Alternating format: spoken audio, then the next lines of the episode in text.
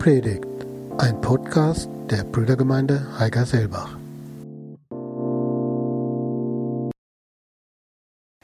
Ja, der Thielon hat schon gesagt, dass wir heute eine Fortsetzung machen.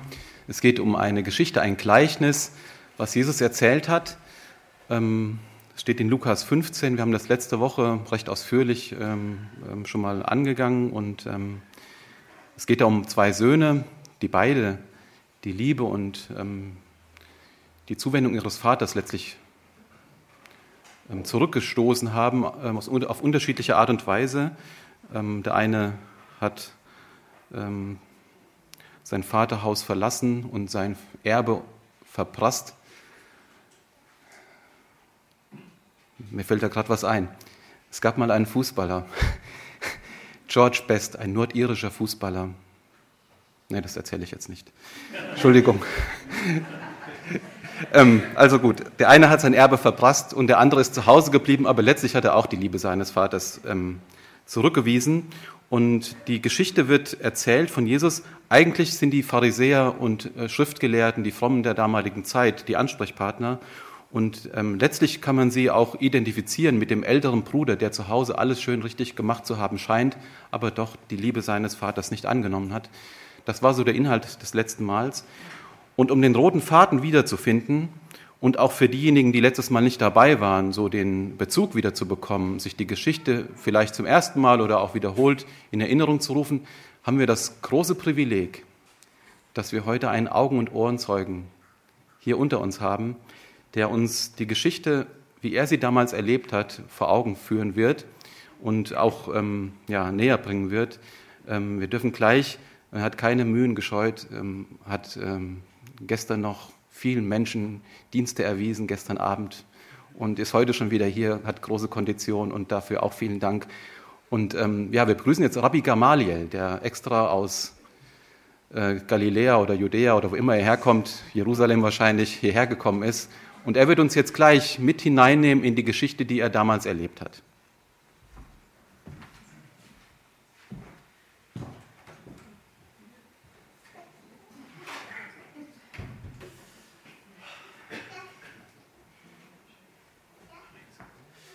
Ja, ja, hier ist gut. Hier, glaube ich, stelle ich mich hin. Vielleicht sieht mich hier auch keiner. Ja, das ist gut. Ah, ich weiß, ich tue einfach so, als lese ich hier. Dann hört, dann merkt bestimmt keiner, dass ich, dass ich zuhöre. Ah. Oh Mann, wenn Saulus von Tarsus wüsste, dass ich hier bin und mir diesen Jesus anhöre, ihm würden die Augen aus dem Kopf fallen. Gamaliel, würde er sagen, wie kannst du dem zuhören? Er ist mit den Unreinen, die jedes Gebot Gottes brechen. Er trinkt Brüderschaft mit römerfreundlichen Wendehälsen, Betrügern und Sittenstrolchen. Er gibt sich mit Huren ab. Wir haben nichts zu schaffen mit ihm, würde Saulus sagen. Mein junger Eliteschüler. Er hat Potenzial, keine Frage. Niemand kennt die Schriften so gut wie er und er lernt weiter, unermüdlich. Eines Tages wird er ein guter Schriftgelehrter sein. Sicher wird aus ihm eine Führungspersönlichkeit unter den Pharisäern. Aber er hat aus seinem strengen Elternhaus auch eine gewisse Engständigkeit mitgebracht. Natürlich, als Pharisäer sondern wir uns ab. Wir sind nicht wie die Sadduzäer mit ihren Kompromissen. Die reichen Händler, Landbesitzer, Priester, die vorgeben, Rom zu hassen, dann aber doch insgeheim mit den heidnischen Römern zusammenarbeiten.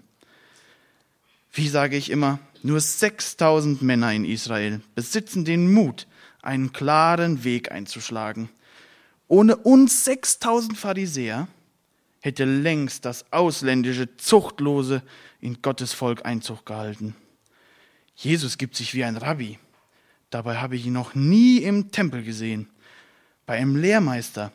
Kein einziges Jahr hat er dort zugebracht, um die Weisheit der Schriftgelehrten zu erlernen. Zugegeben, er spricht frisch.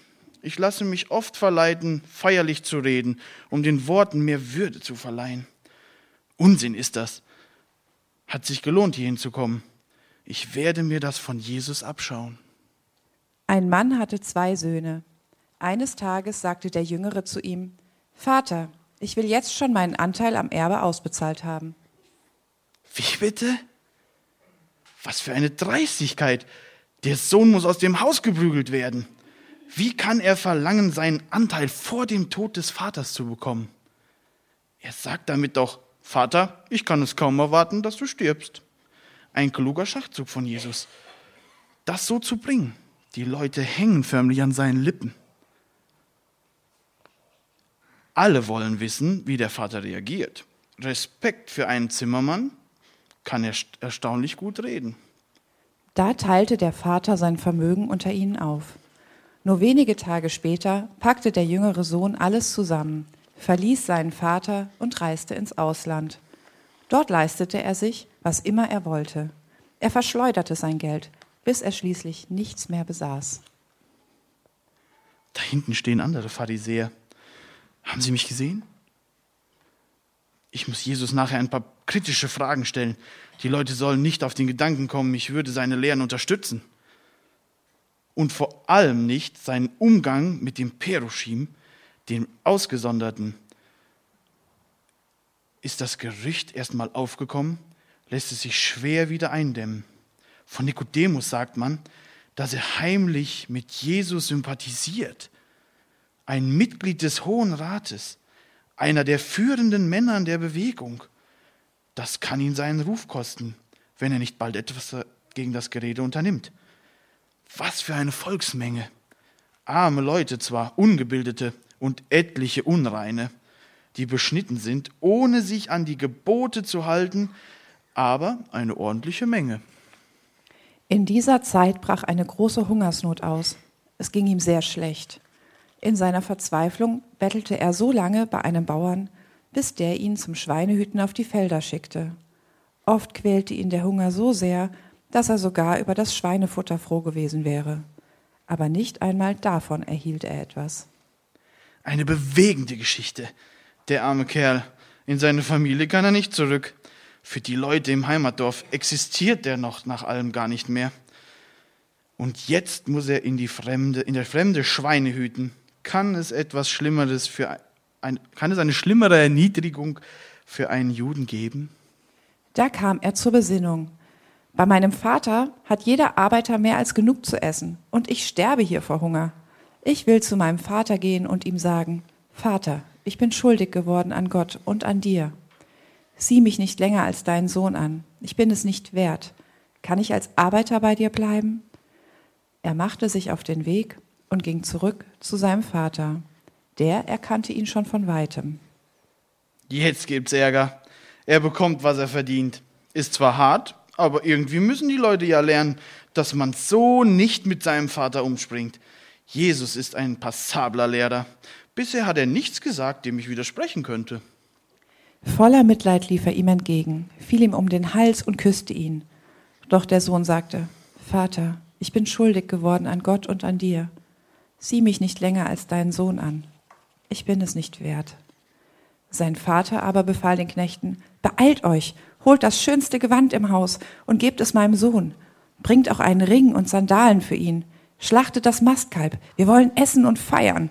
Mein Sohn war tot, jetzt lebt er wieder. Er war verloren, Jetzt ist er wiedergefunden. Wie bitte? Der dreiste Sohn kehrt heim und der Vater veranstaltet für ihn ein Fest? So macht Jesus es also. Er erzählt den Leuten, was sie hören wollen. Natürlich meint er Gott mit dem Vater. Und er sagt diesen ganzen verkrachten Existenzen, schert euch nicht darum, was ihr getan habt. Gott liebt euch auch so. Der Sohn in der Geschichte muss nicht seine Schulden abbezahlen. Er muss nicht mal Reue beweisen. Der Vater lässt ihn kaum ausreden. Er nimmt ihn sofort wieder auf.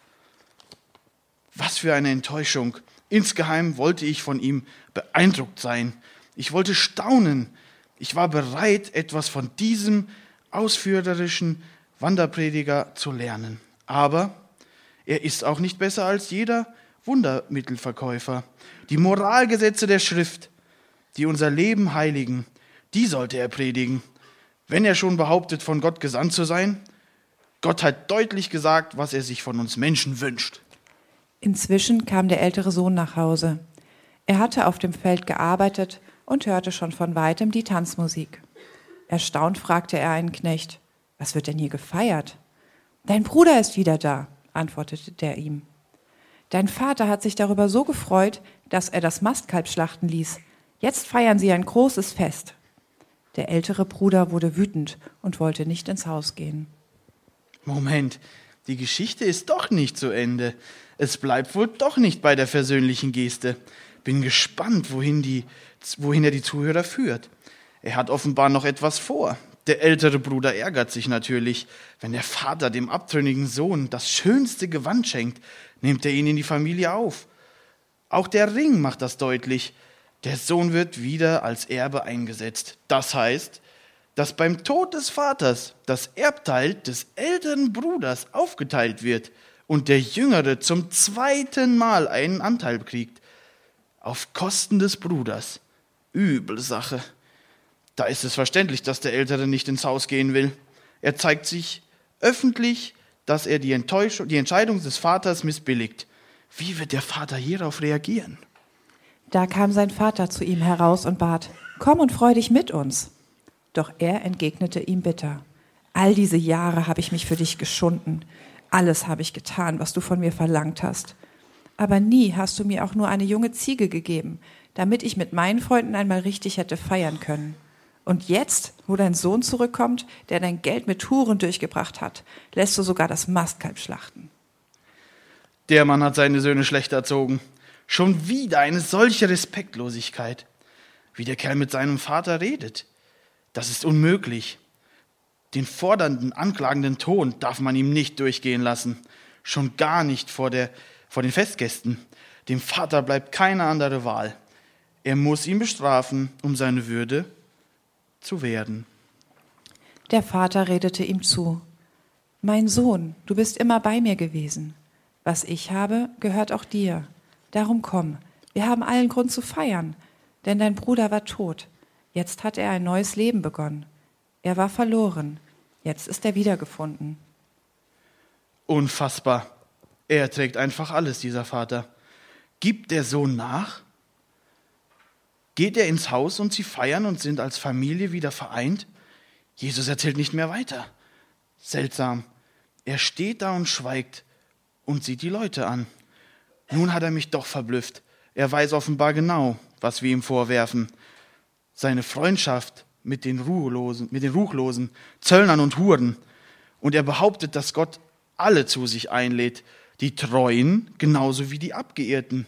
Wir Treuen sollen das Erbe mit den Abgeirrten teilen. Hm, das ist etwas, da ist etwas an dieser Geschichte, dem ich mich schwer entziehen kann. Im Grunde sind beide Söhne nur auf das Erbe aus. Der eine fordert es ein, um es zu verprassen, der andere versuchte sich durch seine Schufterei zu verdienen. Das Herz des liebenden Vaters verletzt, das, das Herz des liebenden, liebevollen Vaters verletzen sie beide. Sind sie wirklich so selbstgerecht? Sind wir wirklich so selbstgerecht, wie Jesus es darstellt? Wir schützen doch nur die guten Bräuche gegen den heidnischen Einfluss und die Verwässerung. Natürlich, die Bewegung ist zu schnell gewachsen. Es gibt inzwischen bedauerliche Fälle. Einige sind nur deshalb Pharisäer geworden, um Vorteile für sich daraus zu ziehen. Ein Pharisäer hilft dem anderen. Es ist nützlich, dazuzugehören. Und es gibt Pharisäer, die ihre Demut zur Schau tragen, die mit fromm gesenktem Kopf durch die Gassen Jerusalems schreiten,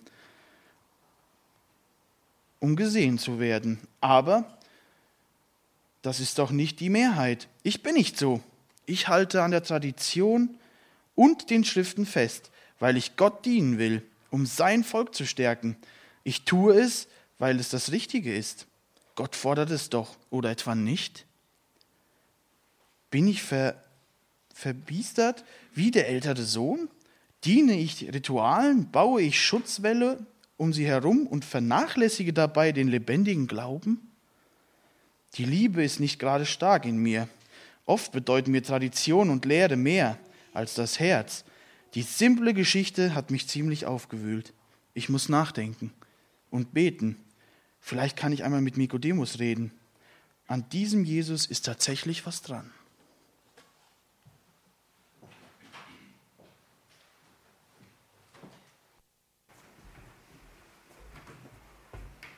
Jetzt haben wir den roten Faden wieder. Vielen Dank dass ihr uns den so näher gebracht hat, auch dem Rabbi und der Erzählerin. Ich möchte zwei Bücher kurz vorstellen. Einmal das Buch Der den Sturm stillt von Titus Müller. Aus diesem Buch ist das kleine Stück sozusagen. Das Buch sind lauter Kurzgeschichten, Begegnungen mit Jesus. Das sind ähm, Wiedergaben der, von biblischen Geschichten oder die, die in den Evangelien stehen. Und ähm, Titus Müller schreibt die Geschichten dann immer aus der Sicht eines derjenigen, der dabei war. Und manchmal ist ein anderer Blickwinkel ganz hilfreich für eine Geschichte, die man vielleicht schon hundertmal gehört hat.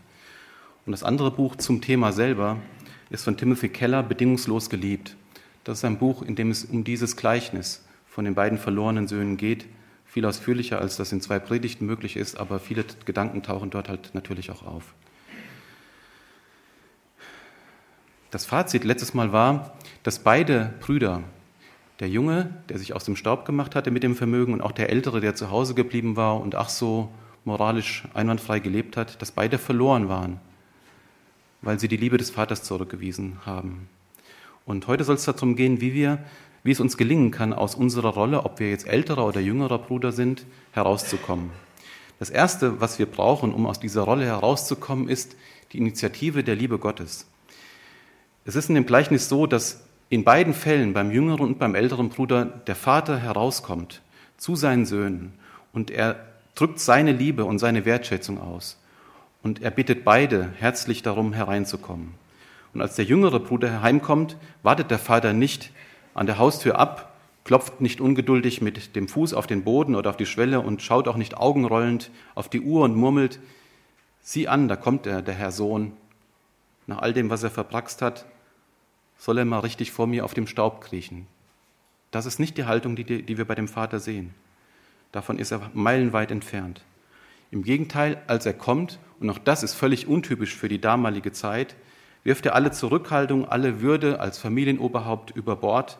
Er rafft sein Gewand zusammen und rennt seinem Sohn entgegen, küsst ihn, bevor der Sohn seine Schuld überhaupt so richtig bekennen kann. Und daraus sehen wir schon, und das ist interessant, dass es nicht die Buße des Sohns ist, die die Liebe des Vaters hervorruft. Der Vater hat ihn geliebt, selbst bevor er die Buße getan hat. Es ist eher umgekehrt. Als der Sohn erkennt, wie sehr sein Vater ihn liebt, macht es ihm das leicht, Buße zu tun. Und auch zu dem älteren Sohn, dem zornigen, dem finster dreinblickenden, geht der Vater hinaus. Auch ihn bittet er inständig, doch reinzukommen zum Fest.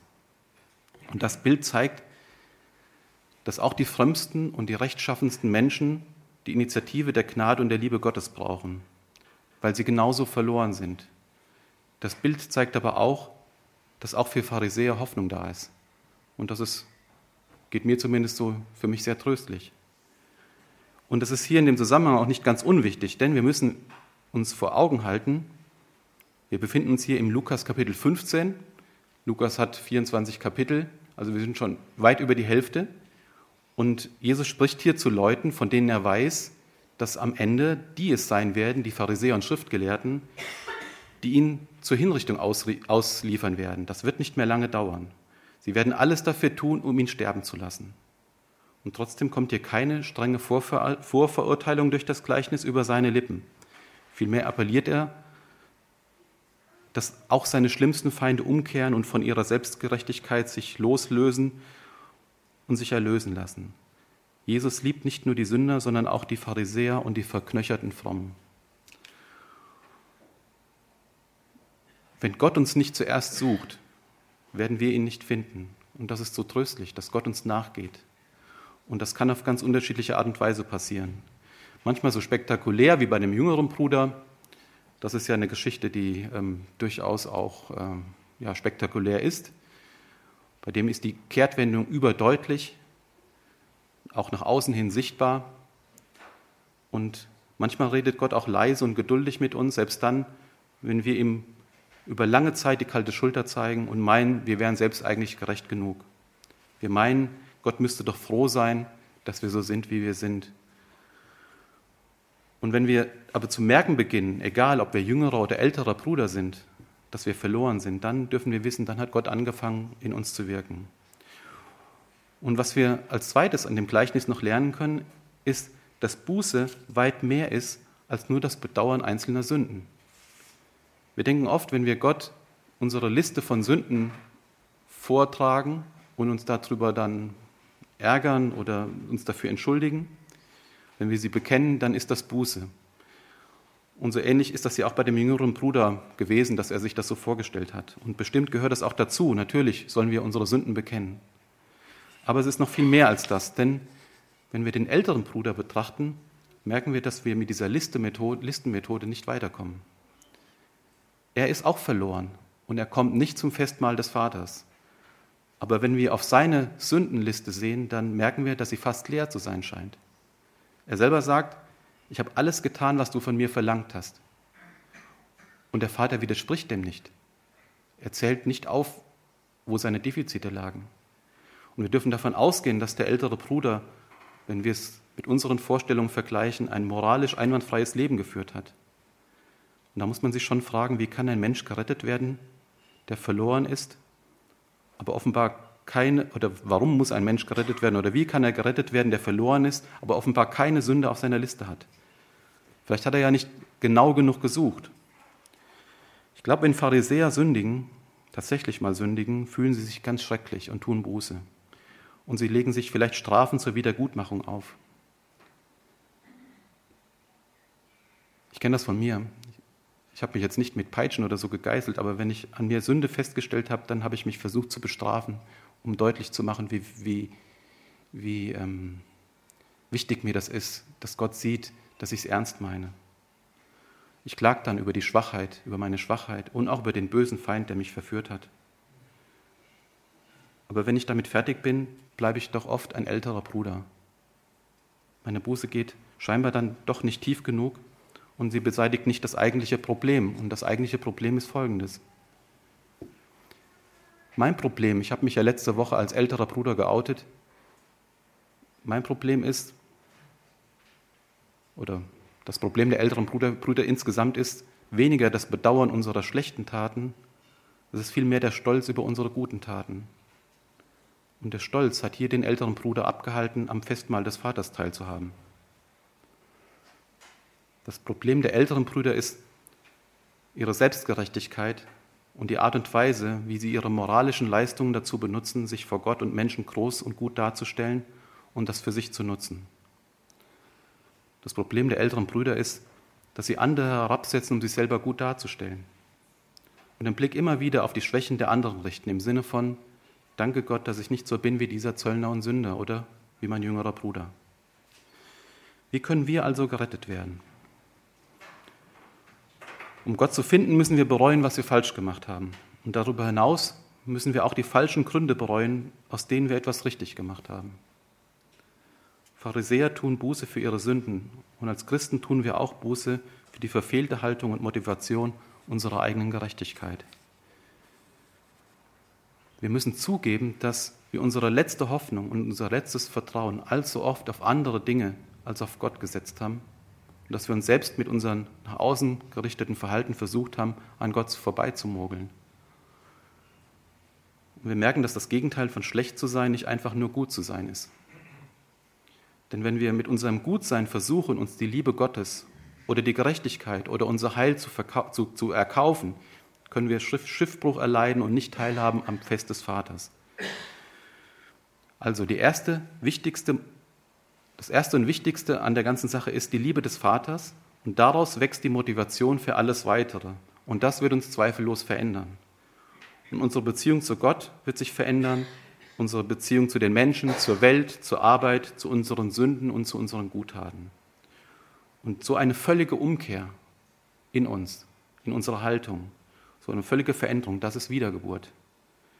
Die zwei Voraussetzungen sind also, wenn wir am Fest des Vaters teilhaben wollen, einmal die Liebe Gottes, die auf seine Initiative hin ähm, äh, ähm, erfolgt und die tiefgehende Buße unsererseits, die sich nicht im Aufzählen und im Bekennen unserer Sünden erschöpft, sondern die unsere Haltung komplett verändert. Aber es gibt noch mehr als das. Am Anfang des Kapitels 15 lesen wir, dass Jesus zu den Pharisäern und Schriftgelehrten spricht. Das ist, sind die Ansprechpartner, die Zielgruppe dieses Gleichnisses. Diese hatten sich darüber aufgeregt, dass Jesus sich mit den Sündern und Zöllnern so intensiv abgibt. Und dann erzählt Jesus drei Gleichnisse. Wir haben eigentlich jetzt nur das dritte Gleichnis gelesen und ich würde gerne die ersten beiden auch noch lesen. Und wer eine Bibel dabei hat, kann es gerne mitlesen. Ähm, Lukas 15 von Vers 4. Wenn einer unter euch 100 Schafe hat und, es und er verliert eins, lässt er dann nicht die 99 auf der Weide und geht dem einen nach, bis er es wiedergefunden hat? Wenn er es dann gefunden hat, nimmt er es mit Freuden auf, mit Freuden auf seine Schultern. Zu Hause angekommen, ruft er den Freunden und Nachbarn zu, freut euch mit mir. Ich habe mein Schaf wiedergefunden, das verloren war. Ich sage euch, genauso ist im Himmel Freude über einen einzigen Sünder, der sich bekehrt, gegenüber 99 Gerechten, die eine Bekehrung nicht für nötig halten. Und wenn eine Frau zehn Geldstücke hat und eins davon verliert, wird sie nicht ein Licht anzünden, das ganze Haus fegen und eifrig suchen, bis sie das Geldstück wiedergefunden hat. Und wenn sie es dann gefunden hat, wird sie ihren Freundinnen und Nachbarinnen zurufen, Freut euch mit mir, ich habe mein Geldstück wiedergefunden, das verloren war. Ich sage euch, genauso ist Freude bei den Engeln Gottes über einen einzigen Sünder, der sich bekehrt. Das sind die beiden Gleichnisse, die dem von den verlorenen Söhnen vorangestellt sind. Im ersten Gleichnis geht es um ein verlorenes Schaf, eins von hundert war verloren gegangen und der Hirte geht dem Schaf nach und rettet es. Und im zweiten Gleichnis geht es um eine Münze, der eine Frau verloren hat, sie sucht die Münze und findet sie schließlich. Beide Gleichnisse enden mit einem Freudenfest, das von dem Hirten bzw. der Frau gegeben wird, aus Freude über das Verlorene und Wiedergefundene. Und die Ähnlichkeit der drei Gleichnisse von Schaf, von der Münze und von den verlorenen Söhnen ist deutlich. Jedes Mal bekommt der, der etwas verloren hat, es wieder zurück. In allen drei Gleichnissen endet die Geschichte mit Jubeln und mit Feiern, weil das Verlorene wieder da ist. Aber es gibt einen gravierenden Unterschied zwischen den ersten beiden und dem letzten Gleichnis. Kann das jemand spontan sagen, wo ihr den Unterschied seht? In den ersten beiden Gleichnissen geht jedes, Jahr, jedes Mal jemand los und beginnt das Verlorene zu suchen und ruht nicht eher, bis er es gefunden hat.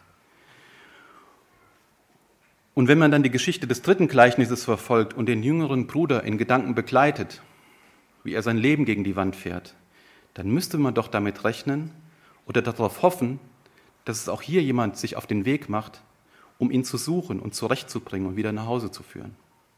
Aber das macht niemand im dritten Gleichnis. Niemand geht ihm nach und sucht ihn. Und wenn Jesus diese in seiner Weisheit diese drei Gleichnisse so in eine Reihe gestellt hat, dann können wir davon ausgehen, dass er sich etwas dabei gedacht hat. Es drängt sich die Vermutung auf, dass er die Pharisäer, die ihm zugehört haben, insgeheim mit der unausgesprochenen Frage konfrontieren wollte, wer hätte denn losgehen sollen, um nach dem jüngeren Bruder zu suchen? Jesus kannte das Alte Testament, das war die damalige Bibel, er kannte das gut und die Pharisäer und Schriftgelehrten kannten das auch gut. Und sie kannten alle die Geschichte von zwei Brüdern, die schon auf den ersten Seiten des Alten Testaments stehen, die Geschichte von Kain und Abel. Der ältere Bruder Kain wird von Gott gefragt, wegen seines jüngeren Bruders, wo der denn ist. Und dann sagt Kain, soll ich meines Bruders Hüter sein? Und aus dem Zusammenhang der Geschichte wird klar, natürlich solltest du das sein. Und das gilt auch hier. Was hätte ein wahrer älterer Bruder getan? Ein wahrer älterer Bruder hätte gesagt, Vater, mein jüngerer Bruder hat Dummheiten gemacht. Jetzt hat er sein Leben gegen die Wand gefahren, aber ich werde ihn suchen gehen. Ich will ihn wieder nach Hause bringen. Und wenn er all sein Geld, dein Geld, unser Geld verschleudert hat, wie ich vermute, dann bringe ich ihn auf meine Kosten wieder nach Hause. Das hätte ein wahrer älterer Bruder gemacht. Und das mit den Kosten ist übrigens wichtig, denn das Nachhausebringen des jüngeren Bruders konnte nur noch auf die Kosten des älteren Bruders gehen. Der Jüngere hatte ja sein Vermögen verprasst. Er hat seinen Anteil an Familienvermögen bekommen und alles, was jetzt noch etwas kostet, das ging zu Lasten des Vermögens des älteren Bruders. Und wenn der Vater zum älteren Bruder sagt, alles, was ich habe, gehört auch dir, dann war das nicht mehr als die Wahrheit. Der ältere Bruder war ja jetzt Alleinerbe seit der Jüngere mit seinem Anteil abgezogen war. Alles Geld, was noch da war, jedes Gewand, jeder Ring und jedes Mastkalb, alles stand rechtmäßig dem älteren Bruder zu. Und das macht doch die Geschichte so knifflig. Als der jüngere Bruder nach Hause kommt, nimmt der Vater ihn auf, lässt von Seiten des Jungen keine Wiedergutmachung zu. Im Gegenteil, er wird beschenkt mit einem kostbaren Gewand, mit einem Ring und einem Mastkalb. Alles zu Lasten des Vermögens des älteren Bruders. Jetzt könnte man, wenn man die Geschichte so liest, ja denken, naja, wenn Vergebung dann offenbar doch so einfach ist, dann scheint sie ja nichts zu kosten. Aber das stimmt so nicht. Zwei Beispiele dazu. Wenn ihr jemanden besucht und beim Besuch, wie auch immer, macht ihr dem was kaputt, schmeißt eine Vase oder eine Lampe runter und die ist kaputt, ähm, dann gibt es zwei Möglichkeiten. Entweder man bezahlt sie, ersetzt den Schaden, oder der Eigentümer der Vase oder der Lampe sagt, ist nicht so schlimm, ähm, ich komme dafür auf, ähm, äh, oder man verliert halt den Teil seines Vermögens. Es kostet was. Entweder der eine, der im Prinzip bezahlen muss, was er kaputt gemacht hat, oder der andere, der auf die Bezahlung verzichtet. Oder wenn man jemandem anders ähm, nicht einen materiellen Schaden zufügt, sondern etwas anderes, zum Beispiel einen verleumdet, dann gibt es auch zwei Möglichkeiten.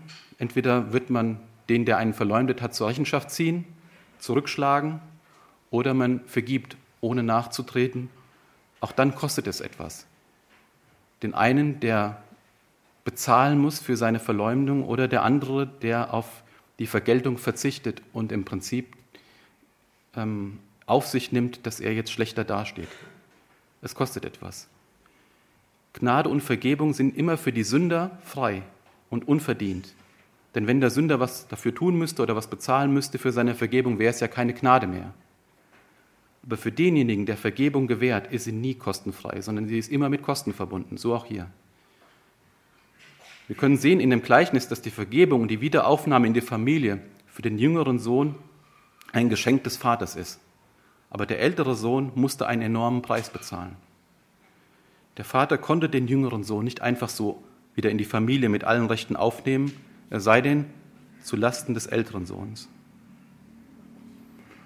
Und als der Vater den jüngeren Sohn wieder in seine Rechte einsetzte, er war ja wieder vollständig rehabilitiert und vollständig Sohn, dann verlor der ältere Sohn automatisch ein Drittel seines Vermögens.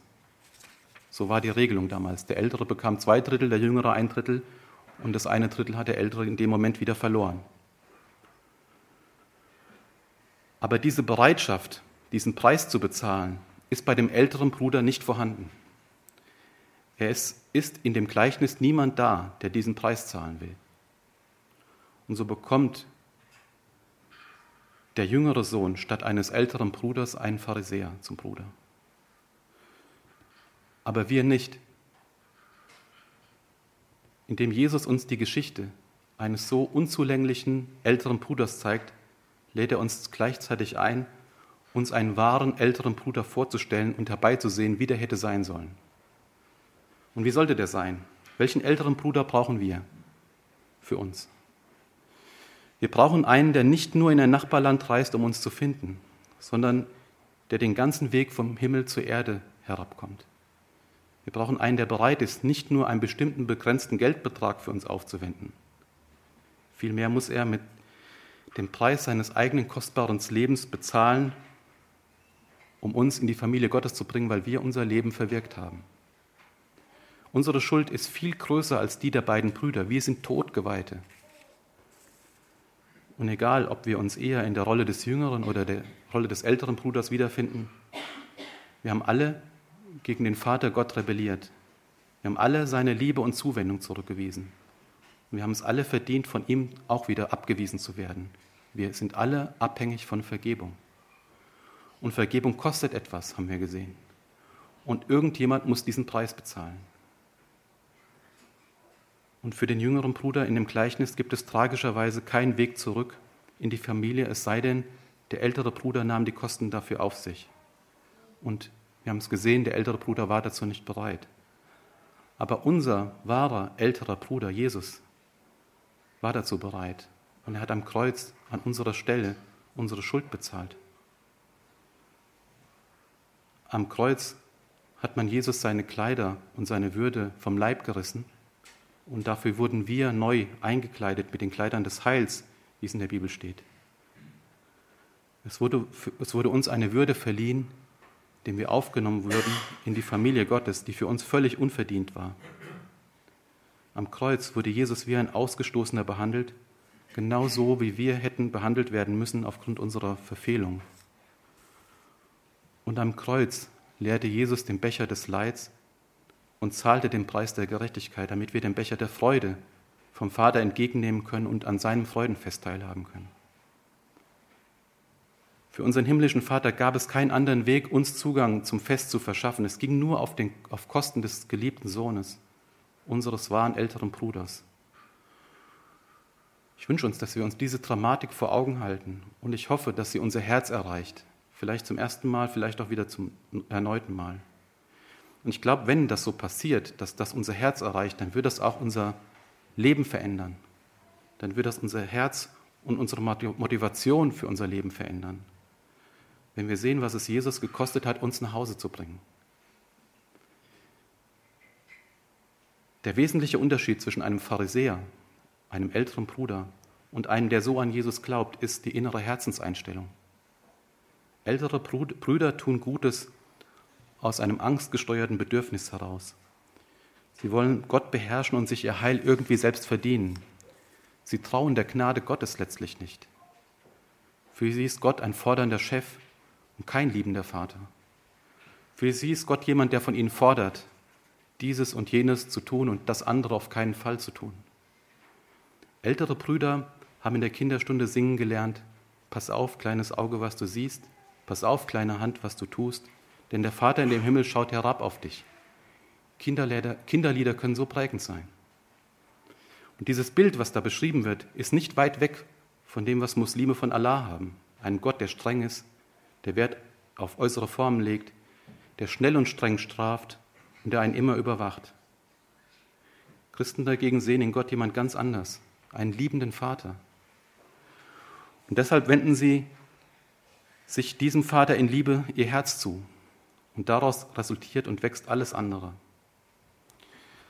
Als Jesus sah, wie wir in unserem Leben den falschen Dingen nachliefen, wie wir uns von Gott entfernt haben, wie wir Dinge für wichtig hielten und vergötterten, die uns letztlich versklavten. Da hat er sich auf den Weg gemacht. Er verließ den Himmel, er legte alle Macht und Herrlichkeit ab. Er wurde wie ein Sklave. Ich würde das gerne lesen. Das steht in Philippa 2, ähm, das lese ich vor. Da wird die Haltung Jesu beschrieben, die er an den Tag legte, als er sich im Himmel auf den Weg gemacht hat um unsere Rettungsmission zu starten. Von Vers 6. Er lebte in Gestalt göttlicher Herrlichkeit, aber er hielt das nicht wie einen kostbaren Besitz fest, sondern verzichtete darauf, Gott gleich zu sein. Aus freiem Entschluss gab er alles auf und wurde ein Sklave unter uns. Er wurde Mensch wie jeder andere und lebte wie ein Mensch. Er erniedrigte sich und er wurde gehorsam bis zum Tod, ja bis zum Tod am Kreuz.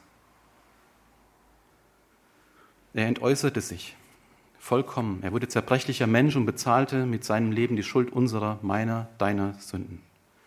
Und damit erkaufte er uns die Möglichkeit, die Rückfahrkarte zum Haus seines Vaters, unseres Vaters, der jetzt unser Vater sein möchte. Die Eintrittskarte zu einem Ort, wo wir und unser Herz tatsächlich Ruhe finden können. Und je mehr wir das erkennen, was da passiert ist, was er für uns getan hat, je mehr wird uns das von innen heraus verändern. Das ist uns so wichtig. Wir feiern das jeden Sonntag in der Mahlfeier, weil uns das so wichtig ist. Und wir stehen halt vor dieser Wahl. Wir können uns vor Gott abwenden, den Wünschen unseres Herzens folgen, uns versuchen, selbst zu verwirklichen wie der jüngere Bruder. Oder wir können versuchen, unsere Wünsche zu, unterdrücken und unsere moralischen Pflichten erfüllen und uns dabei auch von Gott abwenden, wie der ältere Bruder und wie Rabbi Gamaliel uns das gezeigt haben. Oder wir können erkennen, dass es eine Sackgasse ist, in die beide Wege führen und stattdessen den Blick auf Jesus richten. Erkennen, wie er sich in einer vollkommenen Liebe für uns hingegeben hat, um für unsere Sünden zu bezahlen. Und wenn wir das erkennen, wird das unser Herz nicht unverändert lassen. Und es wird uns berühren. Lasst uns deshalb voreinander und vor uns selbst ehrlich sein. Wir sind alle mehr oder weniger deutlich ältere oder jüngere Brüder. Und so sind wir unterwegs. Und wir werden es bleiben, solange wir das nicht für uns selbst erkennen. Und solange wir nicht die Notwendigkeit erkennen, dass wir von der Liebe und der Gnade des Vaters abhängig sind, egal ob wir älterer oder jüngerer Bruder sind. Aber wenn wir uns das eingestehen, dann kann, dann kann uns geholfen werden. Können unsere Schuld, unsere schlechten Taten und Worte und Gedanken genauso vor Gott bekennen wie unsere möglichen falschen Motivationen für unsere Guttaten. Der Vater kam beiden Söhnen entgegen und machte ihnen das Angebot, zu seinem Fest zu kommen. Wenn wir unsere Bedürftigkeit erkennen, wenn uns unsere Lage klar wird, dass wir vollkommen abhängig sind von Gottes Gnade und Liebe, dann schauen wir staunend und bewundernd und überwältigt von Freude und Glück auf das Werk unseres wahren älteren Bruders, Jesus Christus. Ich möchte zum Schluss uns auch noch die Motivation mitgeben, gerade wenn wir uns vielleicht als ältere Brüder wiedererkennen oder wiedererkannt haben, die Motivation unseren jüngeren Brüdern nachzugehen. Denn diese Gesinnung, die Jesus hatte, die in Philippa 2 beschrieben wird, die, das, das, da gibt es noch einen Vers davor, da steht, habt diese Gesinnung, wie sie Jesus Christus auch hatte. Das ist eine Aufforderung an uns, in der Weise auch Nachfolger Jesu zu sein, denjenigen, den wir als jüngere Brüder erkennen, nachzugehen. Soll ich meines Bruders Hüter sein? Das kann man nur mit Ja beantworten. Ich würde uns gerne einladen, dass wir zusammen jetzt einfach eine Zeit der Stille haben vielleicht ein, zwei Minuten einfach ruhig sind, in uns gehen und ähm, ja, vor Gott zur Buße finden über das, was an Haltung uns offenbar geworden ist in unserem Herzen, ob wir uns als jüngere oder ältere Brüder wiedererkannt haben mögen. Und dass wir auch Fürbitte tun für unsere verlorenen Brüder und Schwestern, die Älteren und die Jüngeren, die Gott uns aufs Herz legt, dass wir ihnen nachgehen sollen. Lass uns so eine Zeit von ein, zwei Minuten haben, wo wir einfach nur mit Gott alleine diese Dinge ausmachen